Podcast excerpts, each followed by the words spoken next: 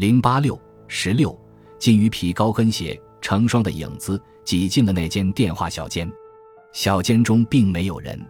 鲁平抢先一步抓起了电话听筒，含笑说：“我给你代打，是不是拨二五幺三二七七？不是的。”这女子迅速递现了鲁平一眼，她把电话听筒轻轻从鲁平手里夺过去：“先生，不必费心，我自己来打。”她以非常快捷的手法拨了一个号码，鲁平只看出第一个数目是三，末一个数目是零，电话接通了。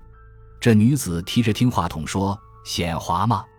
我是亚楠，我在郁金香。”鲁平撇撇嘴。心里在想：“嗯，一个谎话。假使这个电话真的打给那个所谓姓白的，何必再说明郁金香？”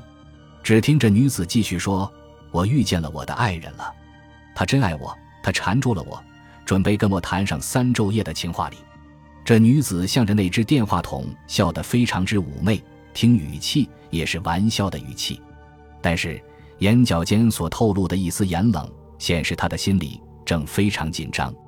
鲁平估计，这女子也许是跟对方的人在通消息。他想，按照中国的语法，有时会把爱人加上冤家对头之类的称呼。那么，他的话可能解释为：“我在郁金香遇见了我的冤家了。”他在一旁用心听下去，只听这女子又说：“我的那双金鱼皮高跟鞋太紧，穿着不适宜，你能不能顺便给我去换一双呢？”鲁平在想：废话。在眼前这样的局势之下，难道还有这样的好心情谈起什么高跟鞋与低跟鞋？而且所谓金鱼皮高跟鞋，过去只有豪华的巴黎才有这种东西，在上海好像并不曾有过礼。那么这句话的真正的含义何在呢？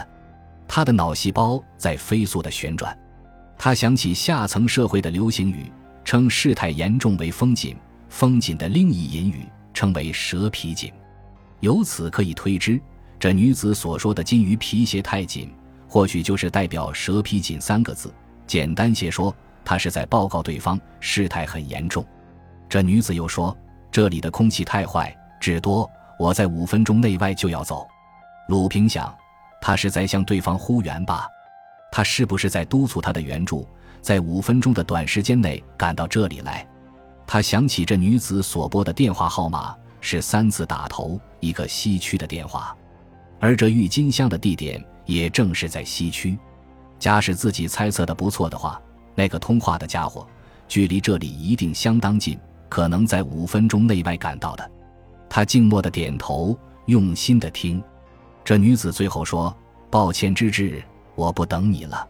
你要出去玩，多带点钞票。”“嗯，好，明天见。”“喂。”别忘记钞票呀！又是废话，要玩当然要带钞票的，那还用得着郑重关照吗？由于这女子接连提到钞票，却使鲁平骤然意会到这两个字的可能的解释。过去上海的市井流行语把“铜板”两字当做钱的代名词，以后又把“钞票”两字当做了钱的统称。另一方面，在下层社会中有一种隐语。却把“铜板”两字暗指着手枪，“铜板”是动板的谐音，欲有一动就板的意思。那么，这女子现在所说的钞票，可能是指那种特别的铜板而言。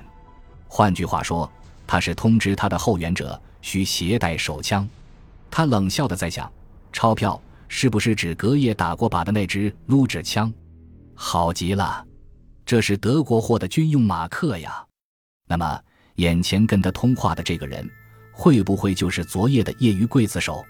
嗯，可能直指。呱嗒，转想念之情，他见那个女子抛下了听筒，含笑向他摆摆手说：“我的电话打完了，请吧，先生。”